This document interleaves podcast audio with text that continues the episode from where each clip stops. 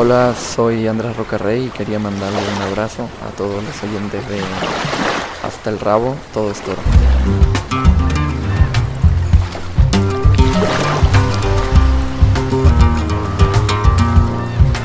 Hasta el Rabo, todo es toro, con Cándido Martínez y Manolo Guillén. Estas olas del mar son indicativo de que están escuchando una nueva edición de verano del podcast Hasta el rabo todo es toro.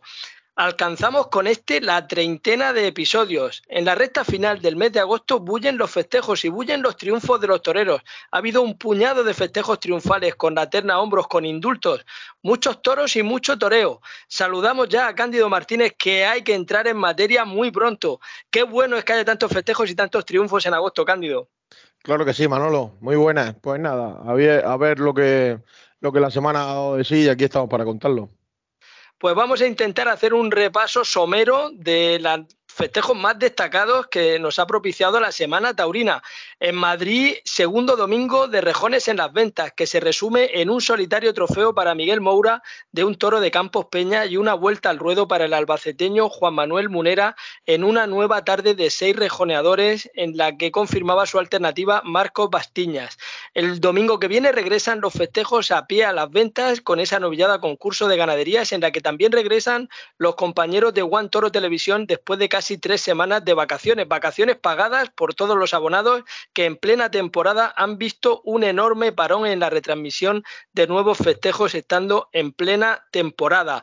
Y la feria de Bilbao, que Bilbao siempre es Bilbao, pero sin televisión es mucho menos Bilbao que lo era con televisión. Después de varios días de entradas paupérrimas, el sábado se rozaba el lleno para ver la corrida de Victoriano del Río, en la que participaban el Juli que se despedía de la afición del Bocho y a la postre se convertía en el triunfador al cortar la única oreja de la tarde. Actuaba el madrileño al lado de Paco Ureña y Andrés Roca Rey. Ese día, curiosamente, el presidente Matías González se retrasaba a la hora de subir al palco en cinco minutos No digo nada más, pero a un torero que se retrasa cinco minutos con la espada, después del primer aviso, le cae el segundo a los tres minutos y el tercero a los cinco minutos y se le va el toro vivo al corral. Ahí lo dejo, don Matías. El mayor triunfo de la feria bilbaína fue para Alejandro Talavante, al menos en cuanto a número de trofeos conseguidos se refiere. Entre dudas de que si está Alejandro Talavante o todavía no está en su mejor momento, se embolsaba tres orejas el extremeño de un buen lote de toros de Juan Pedro Domé, aunque plumas tan acreditadas como la de Zabala de la Serna hablaba en el diario El Mundo de espejismo y de abultado, refiriéndose a ese triunfo de Talavante en Bilbao, que actuaba junto a Morante de la Puebla y a José Mari Manzanares. Precisamente esa fue la tarde en que un indocumentado energúmeno de tres al cuarto estuvo su momento de gloria cuando le gritaba a Morante eso de que está muy gordo. Mira que hay que ser un perfecto abrazafarolas para hacer eso. Morante de inmediato se fue a por la espada y pasaportó como pudo al toro porque además dio un pequeño meeting con los aceros y la bronca fue en aumento. A ti, Cándido, ¿qué te parece esa falta de respeto hacia un torero cuando está en el ruedo delante de un toro? A mí me parece algo realmente bochornoso. Hombre, queda retratado el que, el que le habla de esa manera a un torero que, se está jugando la vida en esos momentos, ¿no? Eh, al principio puede parecer simpático para los que están alrededor porque no se han enterado muy bien de lo que está pasando, pero lógicamente eh, al instante de que suena esa voz malsonante, además es que, es que no tiene nada que ver, porque el otro día en Almería estuvimos en la alternativa de Jorge Martínez y durante la faena de, de Andrés Rocarrey hubo un aficionado que soltó algo parecido, no llamándolo gordo, ¿no? Pero diciéndole una palabra muy de su país y lógicamente Roca Rey se encaró con el, con el aficionado con una mirada, con una mirada y siguió la faena, ¿no? Pero en este caso Morante le, dolió, está claro que le dolió y, y, optó por cortar la faena y, y por eso fue de que pinchara al toro y demás, porque tampoco entró a matar a Ley y, y bueno, para mí desagradable, es una falta de respeto que no se le puede permitir a un aficionado eh, en un espectáculo donde prima el respeto, sobre todo. Yo creo que más que le doliera, porque a lo mejor ni llegó a escuchar completamente la frase, fue que esa voz fue el detonante definitivo para cortar la faena, porque el toro ya prácticamente también estaba muy parado, la faena estaba prácticamente hecha y fue un momento de decir, hay una voz, pues corto por lo sano. No es la primera vez que Morante ha tenido comunicación con los tendidos. Este mismo fin de semana en la Feria de Cuenca también había comunicación entre un aficionado y el rejonador Diego Ventura que le pedía al aficionado desde el, desde el tendido que entrara con el rejón de muerte, que le entrara con el rejón de frente, con el caballo de frente. Y Diego le contestó, le dijo que no estaba el toro para entrarle de frente. Mm, a los toreros hay que dejarle y a los rejonadores hay que dejarles que expresen que ellos son los que se ponen delante, los que se juegan la vida, los que mm, construyen esas faenas. Oye, y si después no nos ha gustado el resultado, pues o silencio o, o, nos pronunciamos de la manera que nos tengamos que pronunciar pero yo creo que mmm, a un artista hay que dejarle que, realice su obra con el máximo de los respetos. Y en Bilbao este domingo cortaba su oreja de peso Damián Castaño a un toro de Dolores Aguirre bajo la lluvia, ante poquísimos espectadores, por cierto, y después de haber tenido que pasar por la enfermería a la muerte de su primer toro. Durante la semana se han cortado varias orejas en Bilbao. Las han paseado Emilio de Justo y Ginés Marín de la corrida de Zalduendo, Manuel Escribano y Andrés Roca Rey en la corrida de Puerto de San Lorenzo. Y al principio de la feria, ya parece que queda un poco lejano, en la corrida de Fuente Imbro también cortaba su oreja Miguel Ángel Pereira. Cándido, mm, la trascendencia de Bilbao, por mucho que ha habido titulares de faena para ponerse un torero a funcionar, eh, orejas de peso. Mm, el peso verdadero es que trasciende y que se pueda ver la Feria de Bilbao por televisión y que tenga el eco mediático que debería tener, aunque sea dentro del propio gueto de la, de la información taurina, porque no trasciende los medios generalistas, pero realmente nos hemos quedado mmm, con muchas ganas de, de, de, ver Bilbao, qué es lo que ha sucedido, la trama de esas faenas y ese paso de las primeras figuras por, por esa feria bilbaína aunque Bilbao es una feria que lleva unos años en declive total por su mala gestión, no sé la culpa de quién será, si será de la Junta, si será de los empresarios que la Junta tiene eh, encargados de llevar los destinos de la Plaza de Toros de Bilbao, pero lo que está claro que la feria no está llegando al aficionado, que el público de Bilbao no se siente identificado con la feria de Bilbao y por supuesto eh, una feria que ha sido tan importante con un toro tan de verdad y que pase lo que está pasando, pues algo, algo mal están haciendo y, de, y deberían de, ser autocríticos con ellos mismos ¿eh? y, ponerle remedio a, todo este desaguisado. ¿no? Es una pena que, que, una plaza de las más importantes de la temporada pues sea una de las que menos trascendencia tenga para una temporada española eh, que siempre ha sido pues un punto de referencia ¿no? para, para, el, para el toreo siempre ha sido la referencia Madrid, Sevilla, Barcelona, Valencia y Bilbao, pero Barcelona la perdimos. Un abrazo muy fuerte para todos los oyentes que tenemos en Barcelona y en el resto de la Cataluña taurina, que sabemos que nos siguen todas las semanas. Pues eh, Bilbao a un lado, Bilbao ahí se queda hasta el año que viene y se está celebrando la Feria de Cuenca, donde se juega la Champions del Toreo. Así bautiza esta feria el empresario Massimino Pérez. El sábado triunfaba fuerte Joselito Adame con tres orejas de toros de Román Sorando. Una oreja paseaba Sebastián Castella y una faena de gran sensibilidad de Juan Ortega se quedaba sin trofeos. El domingo en la corrida de rejones la terna salía a hombros, cortaba un rabo Diego Ventura y hacía pleno de cuatro orejas Guillermo Hermoso de Mendoza. Ruiz Fernández completaba esa salida a hombros después de haber cortado una oreja en cada uno de sus toros. Se lidiaron toros de Payarés con un remiendo en primer turno de Benítez Cubero. Continúa la feria de Cuenca, lo mismo que se ha estado celebrando en estos días, durante este fin de semana, la feria de Linares. Eh, hoy es el aniversario de la muerte de Manuel Rodríguez Manolete y como esto es hasta el rabo, todo es toro, siempre hay que escucharlo precisamente hasta el rabo, hasta el final, porque al final siempre suele haber sorpresas agradables. Hoy les anticipamos que nuestro colaborador Hilario Campoy ha preparado un espléndido homenaje a la memoria del monstruo de Córdoba en su sección El Paseillo, en ese paseillo por la historia del toreo que hace semanalmente Hilario. Hoy no se lo pierdan, pero antes escuchen todo lo demás, que vamos a contar muchas cosas y tenemos que hablar con un maestro que está acostumbrado a matar fieras corrupias, como es Francisco Javier Sánchez Vara. que no me vaya por las ramas. Les estaba empezando a hablar de la Feria de Linares y el sábado salían a hombros Diego Ventura y Miguel Ángel Pereira en esa corrida mixta en la que pasaba sin suerte Emilio de Justo con la corrida de Núñez de Tarifa. El domingo tres orejas para Sebastián Castella y una por coleta paseaban Morante de la Puebla y Manzanares que parece que van unidos en, en estas últimas festejos en los que siempre aparece en los carteles el nombre unido de Morante por delante y acompañado del alicantino José Mari Manzanares. Esta vez era con una corrida de Zalduendo en la que por falta de fuerzas tuvieron que salir hasta dos sobreros.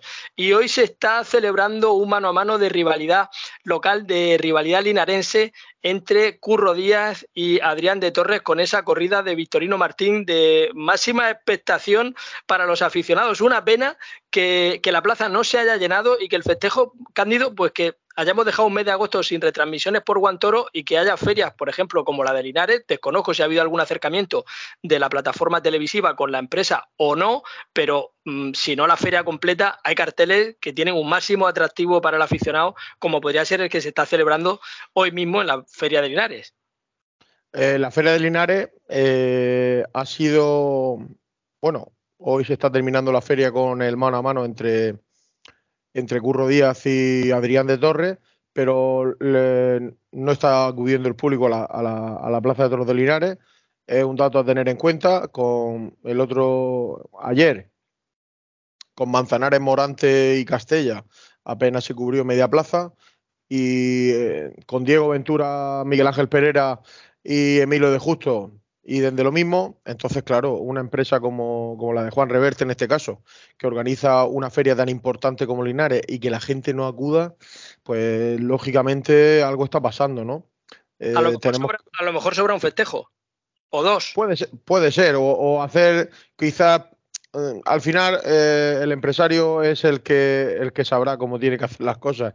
Lo que está claro que hoy en día hay que ajustar los festejos y hacer festejos de interés porque, por ejemplo, hoy hay un festejo de interés con el mano a mano de los dos toreros de, Linares, con una corrida de Victorino Martín, que me hablaban de que era una corrida súper bien presentada de plaza de primera, que esta mañana estaba en los corrales y la gente, la verdad, que tenía una expectación tremenda.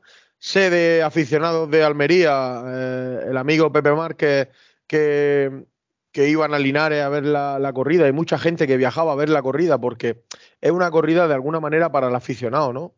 Y, porque cae el lunes, que es un día laboral. Si fuera esa corrida en domingo, quizás que hubiera ido mucha más gente, ¿no? Porque al final los carteles tienen que tener atractivo para el aficionado, porque ver los toros cuesta un dinero importante y quizás lo que tú dices lleva razón, ¿no? Que habrá que reducir la, la, feria a un festejo menos y, y, hacerlo más fuerte, de alguna manera, ¿no? Pero si luego los ayuntamientos te piden que no, que se amplíe, que una corrida más, pues eh, al final, eh, ¿quién le pone el cascabel al gato? Bueno, y se está celebrando también la feria de Colmenar Viejo en la Comunidad de Madrid. En la desencajonada se estropeaban un puñado de toros de cuadri y finalmente no pudo lidiar sus toros este domingo el ganadero onubense. Parece que le persigue el gafe a la ganadería de cuadri esta temporada. Recuerden que el ganadero retiraba sus toros del desafío en el que iban a participar en la feria de julio de Valencia porque se hartó de esperar que la empresa de Madrid, que es la misma que la de Valencia, Rafael García Garrido con Nautalia, se cansó de esperar cuadris que le dieran fecha para ir con sus toros a las ventas, pues ahora los cuadris se han reventado en la desencajonada y no se han podido lidiar en Colmenar Viejo. En su lugar se lidiaban toros de Peñajara, de Casta Gijona y Santa Coloma de San Martín, a los que cortaron sendas orejas Miguel de Pablo y Borja Jiménez, mientras Ángel Sánchez era ovacionado. En la novillada de arranque de la feria se abría la primera puerta grande del serial. Era para el madrileño Alejandro Chicharro. Y ha habido Cándido otros muchos festejos de interés, por ejemplo el de Tarazona de la Mancha, donde Moranti y Manzanares, otra vez Moranti y Manzanares de la mano en un cartel, paseaban igualmente una oreja por cableta, el mismo resultado que después sostenían al día siguiente en Linares, y allí era un festejo mixto en el que el novillero recién debutado con picadores, Samuel Navalón, cortaba tres orejas de novillos de Rocío de la Cámara y Cortijo de la Sierra. Un Samuel Navalón que ha irrumpido en el escalafón de novilleros con picadores a tres orejas por tarde. Ya lo hizo en la Feria de Almería el día de su debut y ahora lo ha repetido en esta corrida mixta, alternando al lado de sus ídolos Moranti y Manzanares, que no es fácil, Cándido, llegar a un patio de caballos después de haber debutado, después de estar de becerrista sin caballos hace 8 o 10 días, encontrarte en un patio de caballos vestido de luces a la izquierda Morante y a mano derecha Manzanares, ¿eh?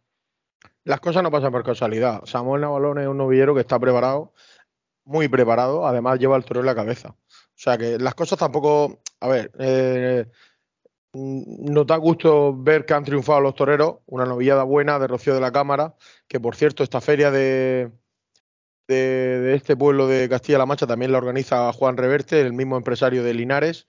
Y, lo que hablamos de los carteles con interés, ¿no? En este caso ha puesto a dos figuras con un novillero con mucha proyección, como Samuel Balón, y la gente ha acudido a la plaza, ¿no? Eh, habrá que buscarle algo a los carteles para que la gente tenga atractivo. Pero que, como te digo, Samuel Balón está muy preparado y, y no nos extraña ni mucho menos pues de sus triunfos, ¿no? Y en este caso una novillada elegida en el campo para poder triunfar y, el torero así lo ha hecho.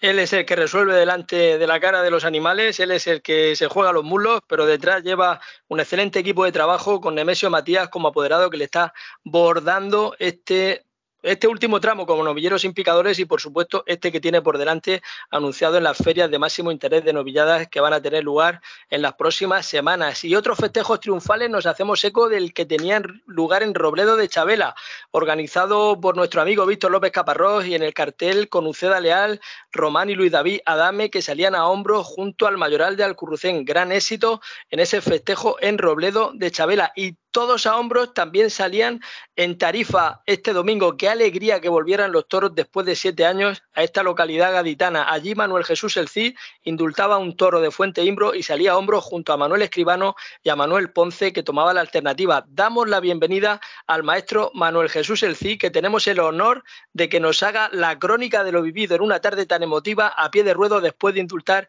ese bravísimo y enclasado toro de Fuente Imbro. Muy buena, Manuel Jesús. Hola, pues bueno, la corrida de tarifa creo que ha sido un éxito, tanto de público como artísticamente. La plaza se ha llenado en la reinauguración. Después de siete años que no se daban toros en esta plaza, la gente ha acudido en masa y, la verdad que ha sido un éxito. Eh, me he encontrado muy bien, tanto con el primer toro, que fue un toro un poquillo más complicado. Luchar contra el toro y contra el viento, pues a lo mejor me costó un momentos de acople, pero creo que, bueno, eh, las ganas nunca faltaron y lástima fue que, bueno, que la espada pues no, no viajó a la primera vez, sino pues hubiese cortado las orejas al toro. Y en el segundo toro sí fue un toro que tuvo una calidad tremenda, fue muy bravo, empujando, transmitiendo, creo que fue un toro que empujó al caballo y un toro que creo que se mereció la, vida y, y, se le perdonó la vida, ¿no? Éxito rotundo para Tarifa, para la tarde, Manuel Escribano estuvo muy bien también, cortando pues sendas orejas y, un rabo también. Y el chaval de la alternativa, al torero, pues eh, le deseamos toda la suerte del mundo en su nueva andadura. Y también salió por la puerta grande cortando dos orejas. Y en general, pues fue una tarde, creo que pletórica, triunfal y, sobre todo, pues que hemos vuelto a, a ver renacer otra plaza de toro en Andalucía, en Tarifa, una plaza centenaria que desgraciadamente por, por motivos políticos estaba abandonada y, ha entrado pues la nueva corporación y, han apostado por la tauromaquia y, evidentemente pues han acertado, ¿no? Un abrazo muy fuerte, soy Manuel Cid. Qué grande el maestro Manuel Jesús El Cid por esa magnífica crónica compartiendo sus sentimientos con nosotros y sobre todo por esa fantástica mano izquierda con la que majó a ese toro indultado de Fuente Imbro. Una mano izquierda, Cándido, a la que sigue sacando el Cid nuevos matices de esa profundidad, de esa maestría. Qué bien que tuvo el Cid y qué pocos huecos le han abierto este año después de haber pasado por Sevilla con ese nivelazo y tardar tanto tiempo en volver a vestirse de luces. ¿eh? Sí, yo ayer disfruté muchísimo viéndolo por televisión porque el primer toro fue un toro complicado de, Fuente Imbro y con el aire que hacía en Tarifa fue muy difícil el poder estar con el toro eh, mejor de lo que estuvo el CI. O sea que él ha sido muy prudente con, su crónica, tan acertada como siempre del maestro, pero con ese toro del indurto eh, pegó 15 o 20 muletazos con la mano izquierda porque podía haber pegado 30, pero pegó 15 o 20 muletazos de los que no se te van a olvidar en la vida. Ha cuajado toros importantes en su vida. Hemos, nos hemos emocionado con el CI en Sevilla, en Madrid sobre todo, y en muchos sitios, pero el indurto de ayer es el indurto de, un torero, de un maestro, de, de estar ocupando en el toreo otro, otro lugar que solo tienen los elegidos. Y en este caso, Manuel Jesús El Cid es uno de ellos y nos alegramos muchísimo que cada vez que se viste de torero honra la profesión de matador de toro. Pues así es, enhorabuena bien grande para el CI, también para sus compañeros y para el ganadero, que también ayer tuvieron un día de triunfo. Y Candido, no sé cómo lo hiciste, pero ayer también viste por televisión, al mismo tiempo que se televisaba la desde Tarifa, desde Canal Sur, viste a través de Castilla-La Mancha el festejo de Alcaraz, donde me cuentas que te gustó muchísimo cómo estuvo Cristian Pérez. Pues mira, eh, como estamos enfermos con el toreo, tenía puesta la televisión en el móvil de Castilla-La Mancha perdón, de Canal Sur, y en la televisión de casa de, la familia de mi mujer teníamos puesto la corrida de, de, de, Castilla-La Mancha, desde desde Alcaraz. desde Alcaraz. ¿Y no Te, echaron de la casa con el móvil y con la tele puesta viendo dos corridas a la vez? Mi suegro entraba y salía, me miraba con cara de, diciendo este no, este no es normal. Pero, pero lógicamente la pasión lo que nos hace pues estar aquí hoy hablando tú y yo de toro y, transmitiéndole a, los que nos escuchen, que no sé cuántos serán, cada vez dice que hay más, pero bueno, pues nuestra pasión, ¿no? De alguna manera sin intentar hacerle daño a nadie. Y como te digo, viendo la corrida de Alcaraz, pues los dos primeros toros, bueno, los tres primeros toros que yo vi, porque luego ya tuve que salir de, de viaje y no pude seguir viendo la corrida, fueron tres toros muy bien presentados, no para la plaza de toros de Alcaraz, sino para una plaza de superior categoría. Y, y la verdad que me impactó, me impactó Cristian Pérez, porque un torero que, que no torea, que torea tan poco y que en su segunda corrida de toros del nivel que dio con ese toro, porque sí, el toro tuvo, tuvo opciones, fue quizás de los tres primeros toros el toro que más opciones tuvo, pero él estuvo muy fresco de ideas y con mucha predisposición a querer hacer las cosas bien eh, con un final de faena muy ajustado por Manoletina y se tiró a matar el toro mm, entregándose y, muy de verdad, ¿no? Y me alegré mucho, ¿no? Porque detrás de este torero hay un hombre como Alfonso Romero, que el maestro Alfonso Romero, que de alguna manera apostó por él antes de que tomara la alternativa, le dio la alternativa con dos figuras en Ellín y, y el otro día, porque está muy complicado torear, cuando lo vi, pues me di cuenta, pues lógicamente, que, detrás de, ese gran torero hay un maestro como el maestro Alfonso Romero que, que sus consejos le están valiendo de mucho al chaval y espero y deseo que tore muchísimo. Pues mucha suerte para Alfonso Romero y para Cristian Pérez en esta andadura que llevan de la mano, que, la verdad que va Cristian Pérez evolucionando a triunfo por tarde. Y no se asombren porque hoy va a haber muchos más contenidos, pero es que de primera mano queremos hacernos eco de todos estos festejos tan triunfales y tantos triunfos que ha habido durante el fin de semana. Hace un par de semanas hablábamos de que había habido mucha sangre, pero afortunadamente, aunque ha habido cornadas y ha habido percances de los que ahora nos haremos eco, estamos desmenuzando qué es la trama de esta semana, de estos últimos días con tantos triunfos. Había una tarde triunfal también en Antequera con motivo de la corrida goyesca, donde también había un indulto en esta ocasión a cargo de Andrés Rocarrey que paseaba el rabo simbólico de un bravísimo toro jabonero de Santiago Domé y salía a hombros junto a Juan Ortega que también dio una espléndida tarde de toros y del maestro linarense Curro Díaz. El récord de orejas y rabos lo tienen en Arenas de San Pedro en Ávila este fin de semana, donde sí, sí, es noticia, Fernando Adrián se volvía a vestir de luces después de sus triunfos en San Isidro y en la corrida de beneficencia. En esta ocasión era para entrar en el cartel por la vía de la sustitución, sustituyendo a Manuel Díaz, el cordobés. Fernando Adrián cortaba cuatro orejas y dos rabos, tres y rabo eran para David Fandil el Fandi y cuatro y rabo para Andy Cartagena, con toros de la Castilleja para Rejones y Salvador Domé para para Lidia Ordinaria, pero es que lo de Fernando Adrián no tiene nombre, lo hemos venido denunciando semana tras semana, pero es que hoy mismo nos llega la noticia de que acaba de desorejar por partida doble, le acaba de cortar las dos orejas a un toro de José Vázquez en la Plaza de Toros de Cuenca, Cándido. La verdad que es la mayor injusticia jamás contada que se ha dado en la historia del toreo, lo que se ha hecho con Fernando Adrián. No paramos de decirlo una semana tras otra. Pues ha habido también más triunfos y también sangre, como les decía antes. La sangre esta vez la de un novillero Roberto Martín Jarocho, que era corneado en el muslo este domingo a la altura de la ingle 25 centímetros en una trayectoria en dirección a la rodilla en una novillada en la localidad vallisoletana de Pedrajas de San Esteban por un novillo de la ganadería de Buenavista. Jarocho se había quedado con la novillada en solitario después de que el primero de la tarde también corneaba a Marcos del Rincón, al otro novillero del cartel, con una cornada de 3 centímetros en el hueco por plíteo que le impedía continuar la lidia Lidia. Cuando llegó la cornada de Jarocho ya llevaba cuatro orejas en su esportón. Curiosamente no había sobresaliente en este mano a mano y al estar los dos novilleros heridos el festejo se tuvo que suspender. Suspendió suspensión antirreglamentaria porque debía haber al menos un sobresaliente. En todos los festejos en modalidad mano a mano, igual que cuando son festejos con un solo matador, siempre tiene que haber sobresalientes, Cándido. Y en esta ocasión pues se incumplía el reglamento y por desgracia de esos dos toreros heridos, el público se quedó sin poder ver lidiar el final de la novillada. No lo entiendo. No entiendo por qué en una novillada, en un mano a mano, no hay sobresaliente. Eh, el que autorice ese festejo sin sobresaliente, no lo sé. Eh, me pilla que, no te lo puedo decir, pero vamos, me extraña mucho que la autoridad eh, competente autorice que se dé la novillada sin el sobresaliente. No lo sé si eso es legal o no es legal, pero vamos, de las pocas veces que, que ha pasado en el toreo, pues es una de ellas, ¿no?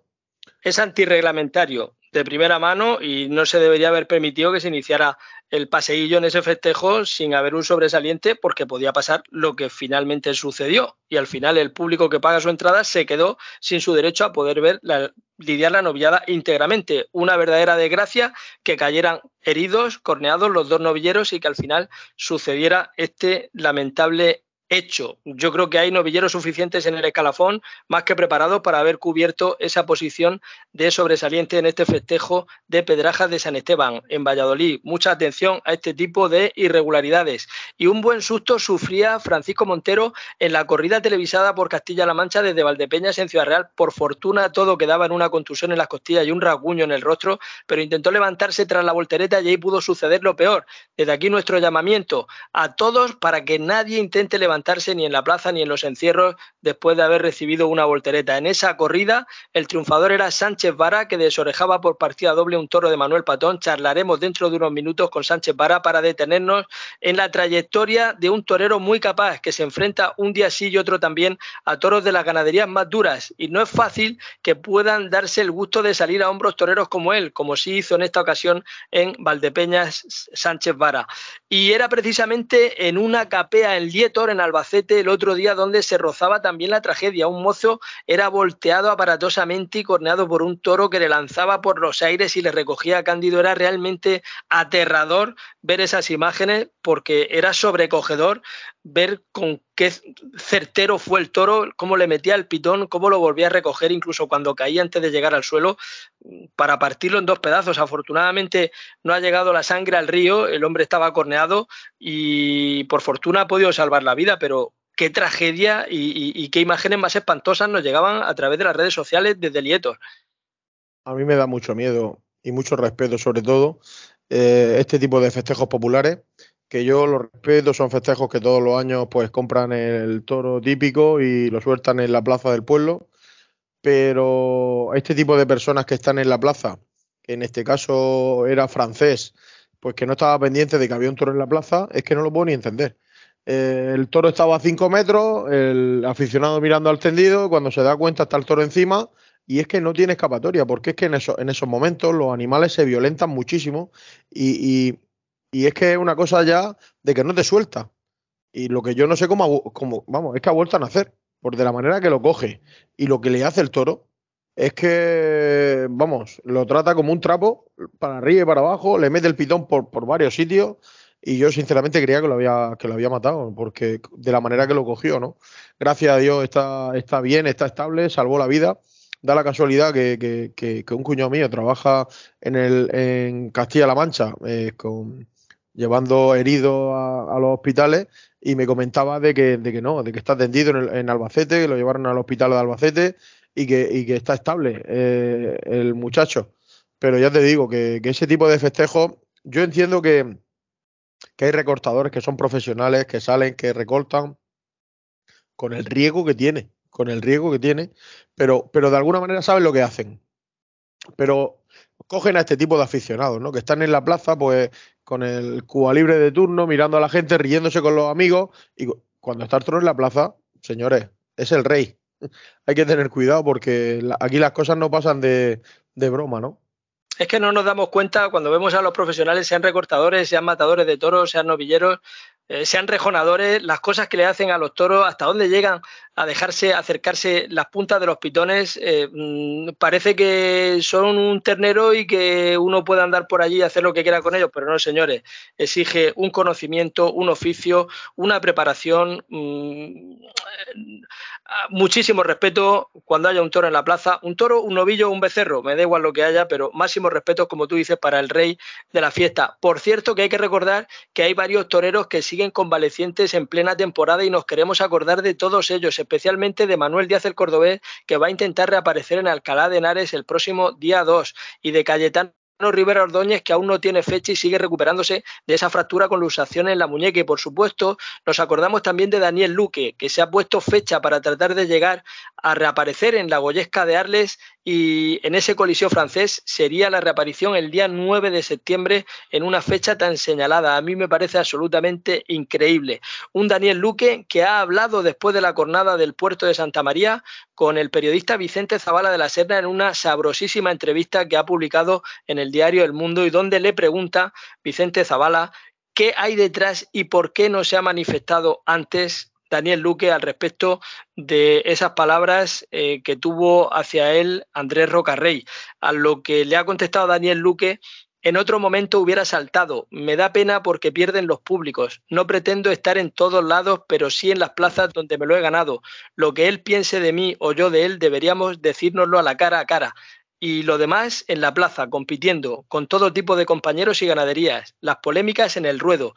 Le insistía Zabala de la Serna y Luque le respondía que por mi parte no hay nada. A día de hoy, gente de su entorno me envía mensajes de agradecimiento, incluso su hermano. Lo demás, habrá que preguntarle a él por qué no quiere que esté a su lado en los carteles. Como he metido tanto la pata durante tantos años, no he querido entrar en polémicas. Llevo mucho luchando, pero nunca había visto un veto anunciado así públicamente. Es un freno, ha sido duro. Estoy preparado para todo. Y eso lo dice Daniel Luque, convaleciente, después de que un toro le echara los intestinos fuera en el puerto Santa María y después de estar recuperándose de esa fractura en el peroné de la que ha tenido que ser eh, operado en semanas pasadas y dice que está preparado para todo y que las polémicas en el ruedo. Y si tienen algo personal, que se lo digan ambos cara a cara. Pero no nos podemos privar de ese reto, de esa competencia en los ruedos entre ambos, porque es el cartel más ansiado de la actualidad. Incluso yo creo, Cándido, que ahora mismo tiene más interés humano a mano entre Daniel Luque y Roca Rey que una reaparición ocasional de José Tomás en un festejo sin competencia con cuatro toros, como ha hecho en las últimas ocasiones que ha aparecido en los ruedos. Totalmente. Es lo que el aficionado pide. Es lo que la fiesta necesita que rivalicen los mejores. Y actualmente los mejores son Roca Rey y Daniel Luque. Y donde tienen que rivalizar los toreros es en la plaza. Las tonterías, mm, perdona Manolo por esta palabra, que tengan los toreros personales, las tienen que decidir en otro, en otro lugar. Pero no puede perder el aficionado a esos dos pedazos de toreros en el momento en el que se encuentran, como está la fiesta actualmente, necesitando este tipo de cosas, que pasen estas cosas, que, no, que, que uno no quiera que el otro tore con él, porque si ahora mismo la feria de, otoño de Madrid necesita un mano a mano con estos dos toreros que pondrían el no hay billetes de un mes antes. Y en San Miguel, en vez, de, en vez de hacer los carteles de San Miguel a principio de temporada, en San Miguel tiene que haber otro mano a mano con estos dos pedazos de toreros. Pero es que además luego pase lo que pase en el ruedo, al que tenemos que sacar a hombro al primer empresario que sea capaz de juntarlo en un cartel. ¿eh? A ese empresario me ofrezco a sacarlo yo como costalero. Claro. Es que dices Bilbao, es que no va la gente a los toros. Pues porque no hay carteles atractivos, no hay carteles con rivalidad. Por eso no va la gente a los toros. Porque la gente quiere carteles con alicientes. Y si no hay alicientes, pues no va la gente a los toros. Porque ver una corrida de toros vale mucho dinero.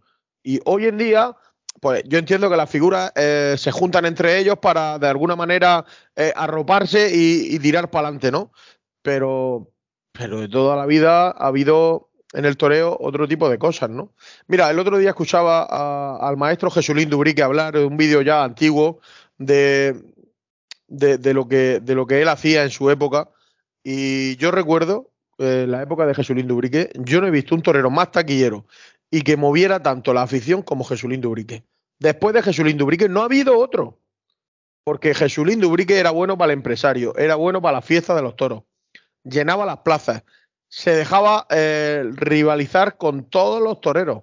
Todos toreros, toreaban con Jesulín Ubrique. No se tapaba de Madrid, no se tapaba de Sevilla, iba a todas las ferias. Y es que es lo que tiene que ser, de alguna manera. Y sobre todo los toreros tienen que abrirse. Ahora, que si tengo que hablar con el jefe de prensa, que si tengo que hablar con no sé quién.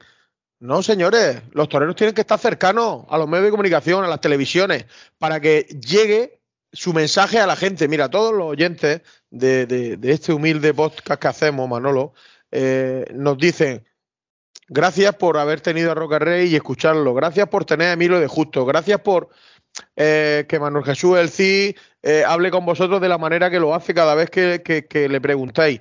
Bueno, fíjate, el CI, fíjate el CI la grandeza de, hacernos hasta la crónica de tarifa. O sea, qué chapó para los toreros que mm, están dispuestos a abrirse y que el aficionado les pueda escuchar. Es que es pues una lo que tú dices de, de, los jefes de prensa, ese hermetismo, esa cerrazón, esa tontuna, muchas veces ponen más pegas ellos que los mismos toreros. O sea, es que es. Muchas veces cumplen órdenes, pero yo creo que hay veces que se pasan de, ser el perrito que cumple las órdenes, porque al final también hay un poquito que, abrir eh, la mente del matador y decirle, oye, que tú sin el público no eres nada. No, no sin la prensa, no, sin el público, que es el que paga su entrada, el que se retrata y el que les admira, como les podemos admirar todos desde detrás de la barrera, porque hacen cosas que están al nivel de los elegidos. Y Cándido, antes de pasar a dar dos pinceladas breves eh, sobre lo que ha pasado en las novedades más importantes en estos últimos días, eh, hay un festejo al del que me quiero hacer eco, quizá por el punto de romanticismo que tiene. Oye, el eterno sobresaliente Álvaro de la Calle actuaba el sábado en un festival como espada titular en el cartel. Oye, máximos respetos para Álvaro de la Calle, que se cuida al máximo, igual que hay otros muchos sobresalientes, como Miguel Ángel Sánchez, como el mismo Chapurra, como tantos otros. Pero, oye, qué bueno que le den ocasión a, a un torero con motivos y con razones, aunque sea en un festival y cortaba dos orejas de un novillo en la localidad extremeña de Montermoso, en Cáceres. Además, dos orejas de un novillo, oye, chapó por Álvaro de la Calle. Y Juanto de la Calle triunfaban también el Fandi, el CI y el rejonador Mario Pérez Langa y el novillero Jorge Hurtado, que se repartían un montón de orejas y rabos. Pero chapó por quien haya contado como empresario con Álvaro de la Calle para ponerlo en un cartel y que pueda actuar en frente de un novillo.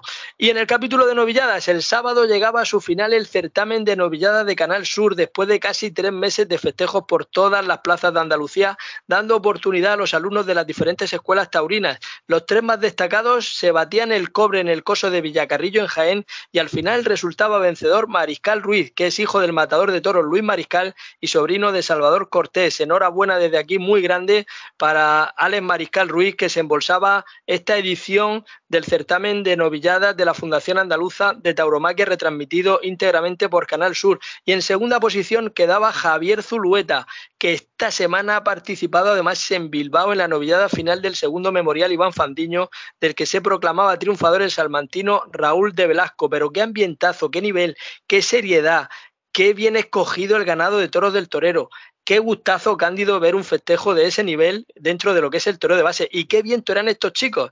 ¿A qué toreros que luego han funcionado has visto tú mejor torear sin caballos?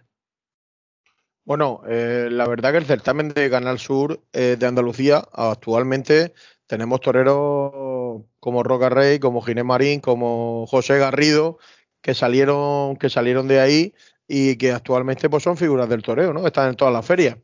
Pero es que el otro día viendo el certamen, Mariscal Ruiz lo ganó, que estuvo sensacional, pero es que lo de Javier Zulueta me, sorprendió sobremanera, porque es que vi a un matador de toro sin caballo. O sea, una cosa, una manera de, porque eh, su último novillo, eh, que fue complicado, y, él le dio ese sitio, esa pausa, lo empujó para adelante, lo toreó bien, con una seguridad, porque era un torito en miniatura. Y estuvo sensacional. La verdad que el certamen, el certamen que organizan en Canal Sur, un certamen de primer nivel, y lo que está claro que las cosas cuando se organizan bien, con la televisión de por medio, eh, dándole un dándole lo que es para que todo el mundo lo vea, eh, una, una, difusión importante, pues al final eso le sirve a los toreros. Y en este caso, los que han llegado a la final han llegado muy preparados y seguro que de ahí van a salir pues futuros matadores de toros, pero vamos, con total seguridad. Mucha proyección la que tienen estos chavales.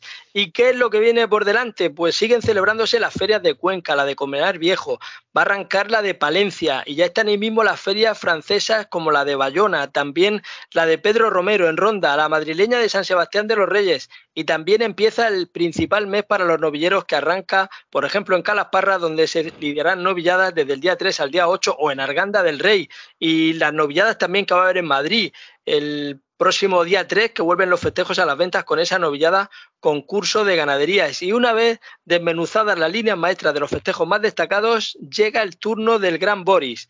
El hombre propone, Dios dispone y después llega Boris y lo descompone. A ver qué asuntos nos trae Cándido hoy Boris con su particular perspectiva de ver la tauromaquia. Un saludo, Boris.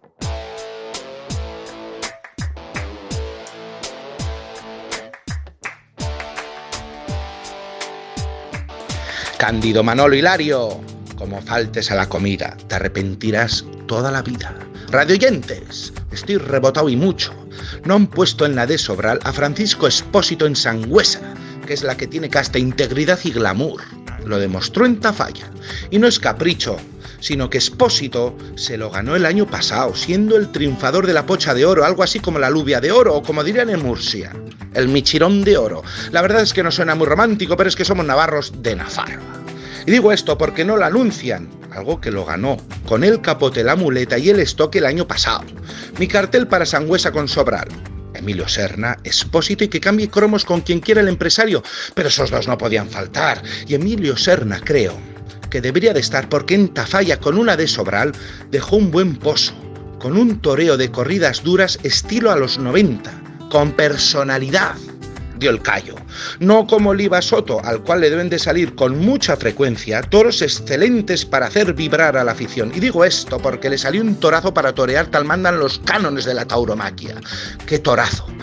Y qué maltratado en el caballo como toda la corrida, Sobral, al estilo de los antiguos Cebada. Y reincido en este toro porque le tocó el copón. Algo así como si voy con mi amigo Miquel, el pescatero, al río Vidasoa y yo va y me encuentro con un salmón de 5 kilos y él barbos de medio kilo. Y yo no tengo ni idea de pescar, no sé ni cómo poner un cebo. Y como soy un tocabemoles, pues mirar, en Sanlúcar de Barrameda para mí, para mí, el Miura no me pareció de indulto, como cobra diezmos arrojado y los toricos que han indultado en Sevilla mi arma. Es mi parecer, como, como aficionado de Escuadra y Cartabón, ¿qué le voy a hacer? El cuarto Miura de Pamplona fue mucho más toro. ¿Qué le voy a hacer? Pamplona es de chozna y de bogavante en la chozna. Nada, un desastre. Yo esto lo vivo con pasión y con mucha locura, como la familia y Bilbao, que está como está, por no cultivar la afición y la gente no va aburrida de siempre lo mismo y se meten con Morante, porque está orondo. ¿Y qué? Cuando Morante se pone elegante, no hay quien le gane, eso sí, eso sí. A Juan Pedro le en los toros cuando no está el elegante de Morante, qué cosas, ¿eh? Y he visto unos pitones de Dolores Aguirre en Valdepeñas por la Tere que no me han gustado. Y con educación y cortesía se lo preguntaremos a la señora Isabel Diezper-Heisberg o algo así. ¿Por qué, señora Isabel? Y poco más. Si yo fuera empresario de Sangüesa, aparte de la de Sobral ya mencionada, pondría el viernes a el Moro, Bruno Martínez y Pablo Hernández, que los tres son navarros. Me llevarían gente y me saldría la ecuación matemática en taquilla. Creo que no tengo ni puñetera idea de ser empresario taurino. Soy un iluso, probablemente. Y aquí ando, echando unos gin en el pinacho de la manga que me tratan como al emérito en Dubái acaban de presentar a la hija de un picador de Ferrera cuando se enfrentaba a todas las duras. ¿Os dais cuenta, radioyentes, que lo que nos une es el toro? Lo que nos divide son los toreros. Cándido Manolo. Hilario, no me falles. Radioyentes, un placer, como siempre. El placer es nuestro, Boris, que me ha dicho un pajarito que te han visto por las playas de la manga del Mar Menor, que se te había volado la sombrilla con el viento que hacía. Y el pajarito me dijo literalmente que es que no la sabías clavar bien la estaca, la estaca de la sombrilla, Boris. Hay que apretar un poquito más el palo. Bueno, bromas aparte, estáis batiendo el récord de visitas día a día y semana tras semana. Estáis escuchando el nuevo episodio que estrenamos cada lunes, pero es que no paráis de entrar a escuchar los audios de los episodios anteriores. Sois muy grandes como oyentes de este podcast. Quiero aprovechar para mostrar públicamente nuestro agradecimiento a la difusión que le estáis dando al podcast, sobre todo dos personas que en estos últimos días se han volcado. Una es Lady Walkiria. Muchas gracias, Olga, y a Carmen Bueno por su ayuda a darle difusión a este podcast a través de las redes sociales. Lady Walkiria es administradora además de una lista de Telegram que se llama La Peña 2.0 y a través de ahí está colgando todos los podcasts, los nuevos y el historial de los anteriores. Y María Iden de lo mismo, con sus mensajes en redes sociales y Twitter dándonos visibilidad. Muchas gracias a vosotras y también a todos los demás que estéis ahí siempre dándole a retweet y máxima difusión. ¿Verdad, Iván Colomer? ¿Verdad, Salva Ferrer? Por cierto, Salva, que nos tenemos que ver en la próxima Feria de Murcia que vienes a presentar la fantástica revista Kites en el ciclo cultural del Real Club Taurino de Murcia. Ahí nos veremos.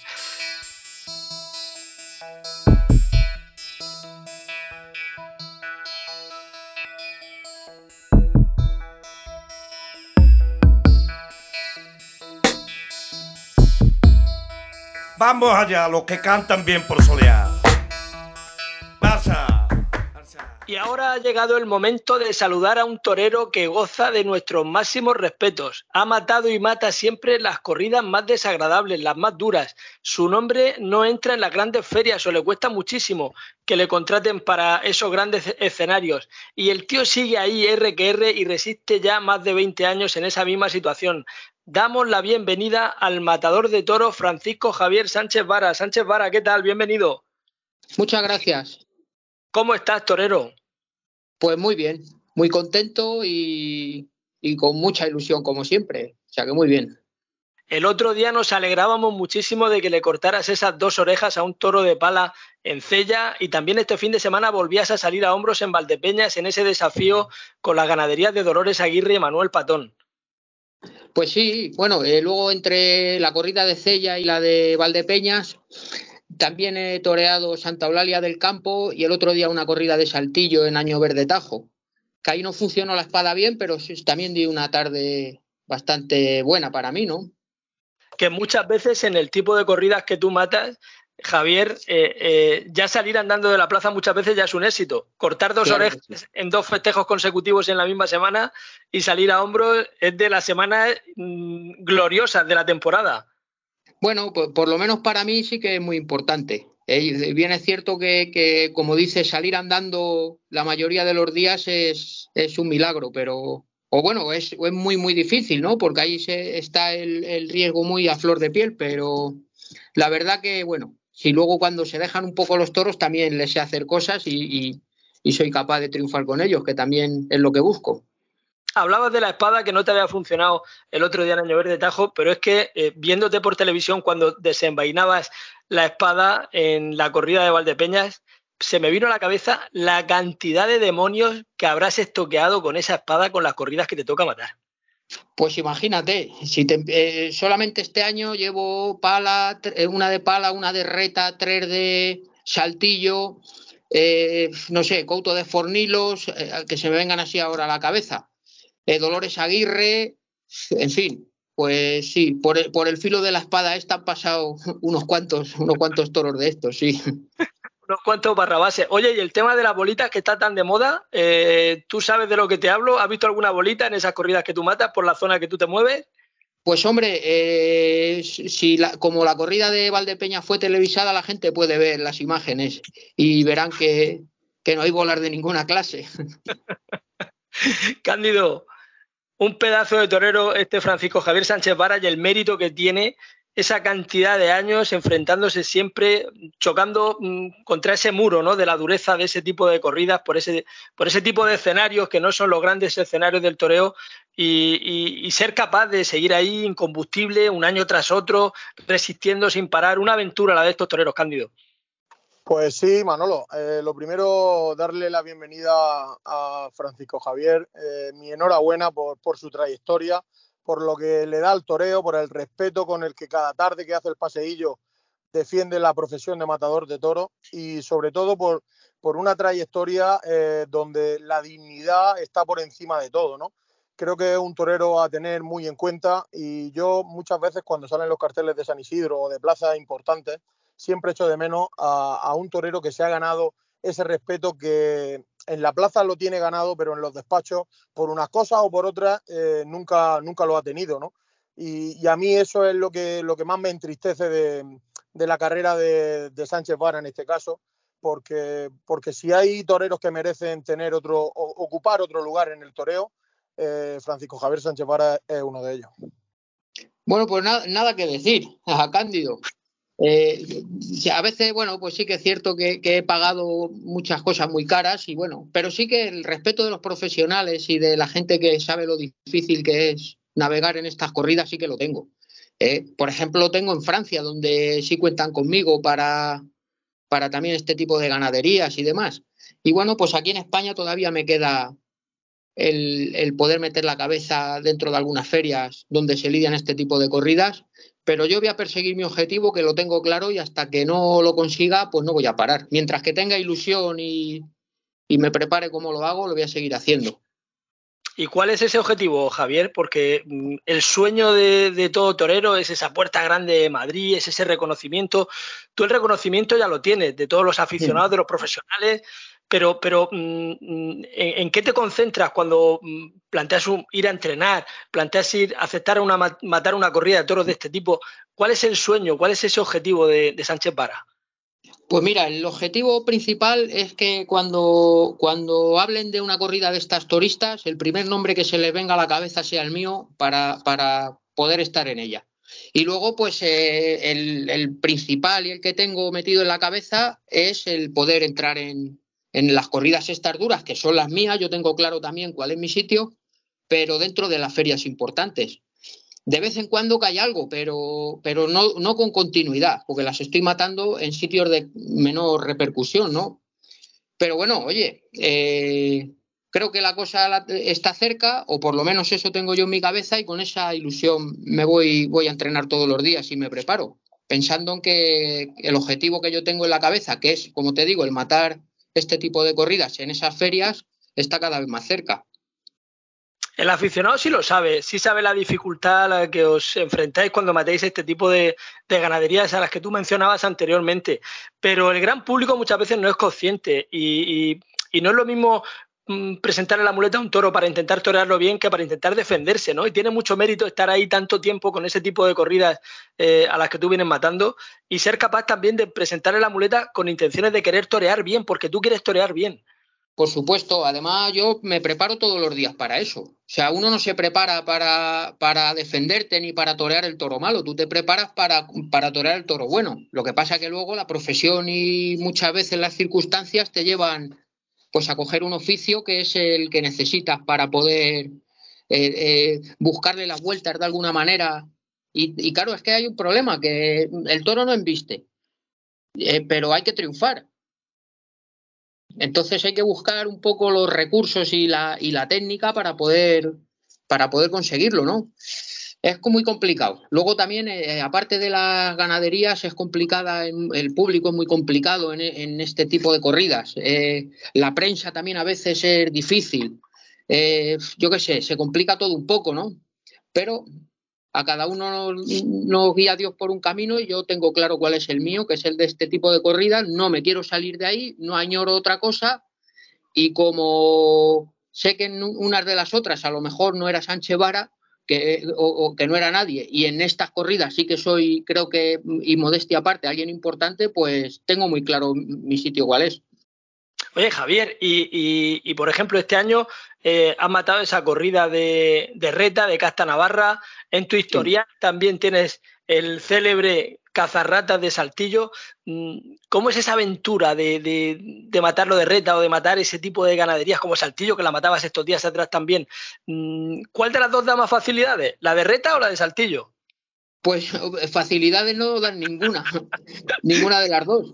Pero bueno, son, ganaderías muy, muy peculiares, ¿no? Con un comportamiento que se sale un poco de lo normal o de lo que vemos habitualmente. Entonces, lo que sí que tiene es mucha emoción para la gente y también, claro, una preocupación especial y un, y un miedo distinto para los que nos ponemos delante, ¿no? Hay que tener la cabeza muy en tu sitio y, y se pasa mal, claro, pero bueno, pero gracias a Dios que cuentan conmigo para este tipo de corridas y yo estoy encantado.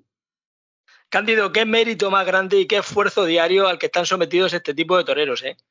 Pues sí, la verdad que, hombre, yo mm, cuando nombraba toda la ganadería y los sitios donde hay a torear, eh, luego pienso cuando termine la temporada, eh, económicamente, este tipo de esfuerzos para, un torero en su situación eh, no están valorados ni, ni, la mitad de lo que merece, ¿no? Y eso es lo que más preocupa, ¿no? Que el sistema taurino, pues a este tipo de profesionales como, como Sánchez Vara, pues no lo están defendiendo ni están dando el sitio que merecen. Por eso hago hincapié en que mm, ferias principales, ferias donde hay corridas duras, este tipo de profesionales que se han ganado en la plaza el, un sitio en esos carteles, pues deben de, entrar, ¿no? Porque esos son los carteles de, la, de las ferias donde los salvan económicamente y donde pueden, pues de alguna manera, poder eh, dar un puñetazo en la mesa año tras año y, poder eh, consolidarse quizás un poquito más, ¿no? Aunque para nosotros ya tiene todo conseguido, pero hay, hay muchas veces que un profesional necesita también ese respaldo económico que, que por unas cosas o por otras no, no le llega, ¿no? Bueno, yo, por ejemplo, sí, le, eh, eh, Cándido, eh, vamos a ver, tengo la, gran suerte de que sin grandes lujos, pero puedo vivir de mi profesión. No, mi casa no falta de nada. Tampoco hay, o sea, no hay grandes lujos. O sea, aquí no hay glamour. Aquí yo soy una familia normal en la que tengo, ya te digo, tengo mis hijos y tengo mi, mi, mi mi economía para poder estar tranquilos, ¿no? Vivir ahora mismo de la profesión es muy difícil. Yo, gracias a, gracias a Dios, lo, lo, hago, lo, consigo, ¿no? Año tras año.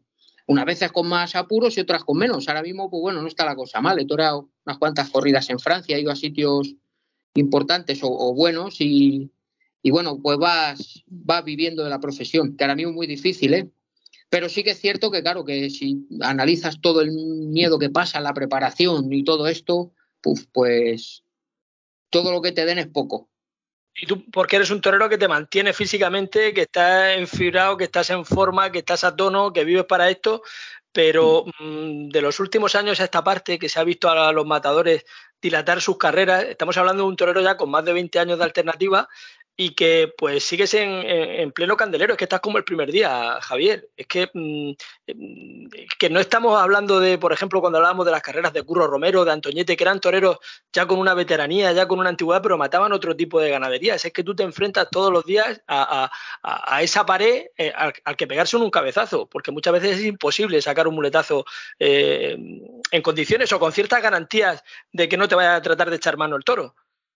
Sí, también mira, yo soy un torero que también he basado mucho o baso mucho mi carrera en, la preparación. Entonces no hago otra cosa. O sea, para mí mi vida es entrenar y entrenar y vivo para mi profesión y dedico las 24 horas del día y le quito mucho tiempo a mi familia, pero, pero sé que, bueno, pues a mí me compensa por lo menos. A ellos a veces no. Me ven contento y sí, pero, pero en ocasiones pues he sacrificado también para tu entorno por eso me mantengo como estoy. O sea, yo me pongo el traje de mi alternativa. Muchas veces cuando voy al campo, hace 23 años, ¿eh? Y he ido al campo a matar algún toro y tal, y para entrenar me lo pongo y me sigue valiendo. Digo, no estoy mal, ¿no? Cándido, Cándido, antes te escuchaba de fondo preguntarle algo a Javier. No, hombre, le, le quería decir, pues bueno, que con Zapaterito, con su actual apoderado, que han hecho un buen equipo que de alguna manera pues se está entendiendo muy bien. Zapaterito lo, está moviendo de una manera muy buena y está yendo a sitios como Cella, que yo bien conozco, que este año por primera vez han vuelto las corridas de toros a Cella, casi una feria de novilladas de toda la vida, y, había una entrada de gente espectacular. Yo tengo allí muchos amigos en Cella y me hablan de, una actuación de, Francisco Javier muy seria ante una corrida de toros de una plaza de primera categoría y, bueno, ese tipo de, festejos que, Zapaterito, en este caso, pues da en estos pueblos con este tipo de toreros, pues de alguna manera levantan la afición a muchos pueblos que a lo mejor la prensa taurina no se hace eco de, ese tipo de cosas, pero que nosotros aquí en este programa pues intentamos darle el sitio que merecen este tipo de profesionales, tanto a Sánchez Vara como Torero como, como a, a, empresarios como Zapaterito, en este caso apoderado también de Sánchez Vara. Eh, Javier, ¿qué te queda de aquí a final de temporada? Lo próximo más inminente después del festival que toreabas hoy es eh, esa corrida el miércoles en la Puebla de Don Rodrigo. el, miércoles en la Puebla de Don Rodrigo, luego tengo el día 3 el Álamo, el día 8 Barbastro y luego el 9 un festival también en Utrillas, en un pueblo de Teruel y luego pues voy a rematar la temporada en Zaragoza, en el Pilar. Eh, lo que no sé es la fecha, el 9 o el 10 de octubre con la corrida de pala, que para mí, ves, es una plaza de primera y para mí es una oportunidad muy buena y un regalo que me ha dado la profesión. Por supuesto que sí, y todas las demás imagino que serán de Juan Pedro y de Jandilla, ¿no? Por ahí va la cosa, sí. pues Torerazo, que tengas muchísima suerte. Aquí seremos testigos de tus triunfos y los cantaremos con todo el orgullo, con todo el respeto de saber que detrás del nombre en los carteles de Sánchez Vara hay un profesional como la Copa de un Pino al que todos los profesionales respetamos. Un abrazo y muchísima suerte. Otro para vosotros y muy agradecido por vuestra llamada y nada, espero que sigáis pudiendo contar mis triunfos también. Muchas gracias. Hola, soy Paco Ureña y yo también escucho el podcast Hasta el Rabo, todo es toro. Un saludo.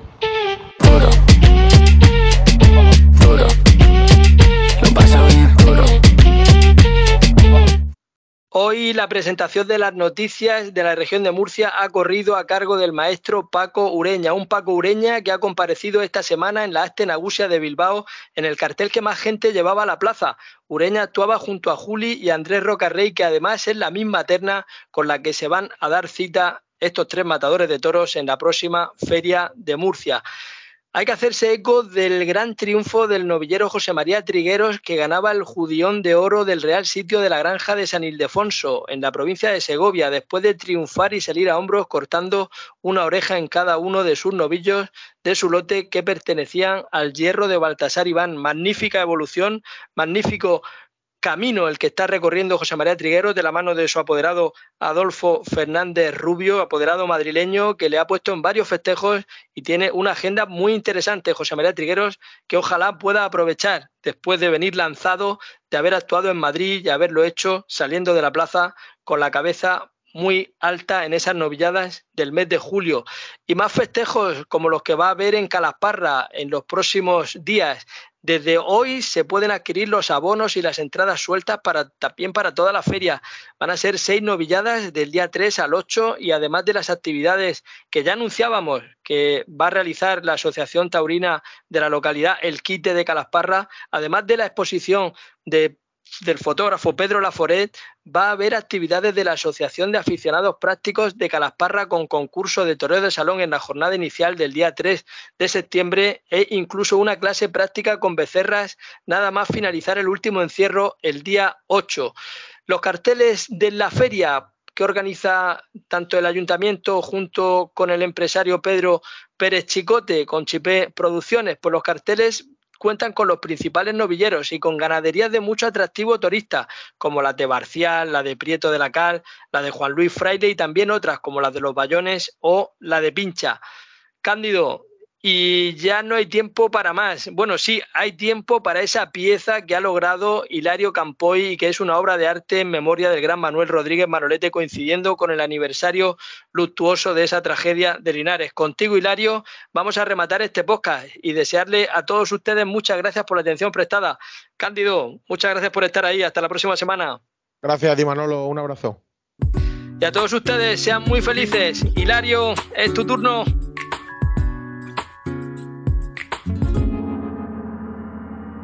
¿Qué tal? Manolo Cándido, Boris, oyentes. El 28 de agosto es una fecha recordada para todos los que giramos en torno al mundo taurino, desde los propios artistas, profesionales, periodistas hasta los aficionados.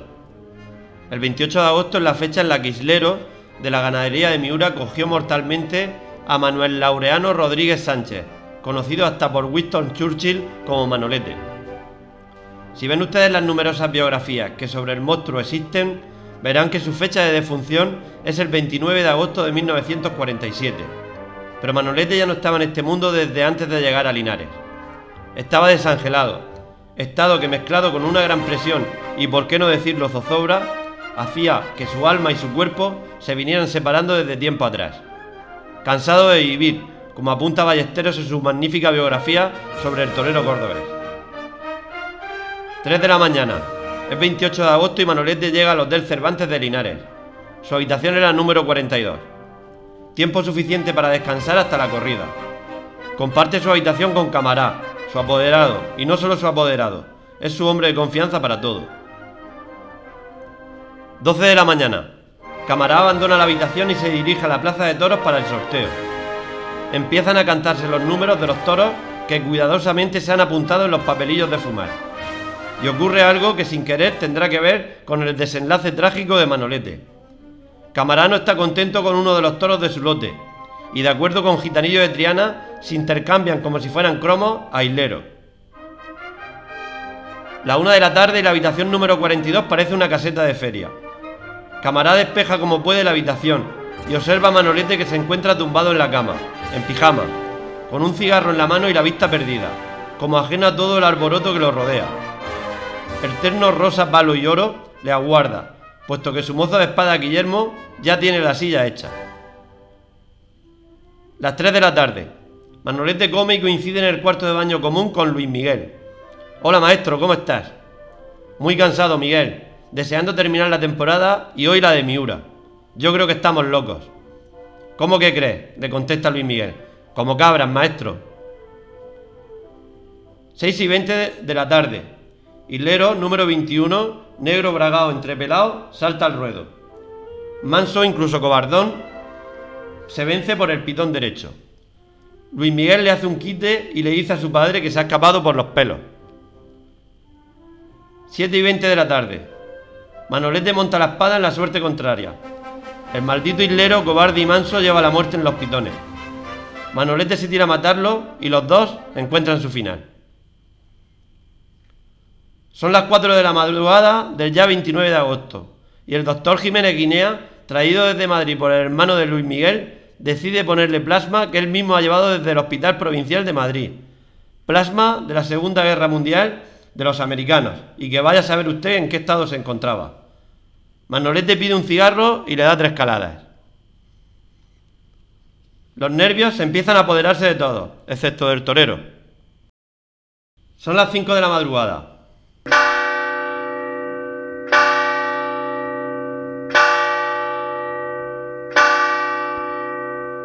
Qué disgusto se va a llevar mi madre, atina a decir el torero, sabedor del fatal desenlace. Manuel empieza a no sentir la pierna y a delirar. Y a las 5 y 7 de la madrugada del 29 de agosto de 1947, Manuel Laureano Rodríguez Sánchez, conocido por Manolete, deja este mundo. Y cierto es lo que leí alguna vez sobre Manolete, que hasta los que no lo vimos somos capaces de recordarlo. ¿Cómo de grande sería este torero? Gloria eterna a Córdoba y a Manolete. Señoras y señores, tomen nota y hasta el próximo paseíto.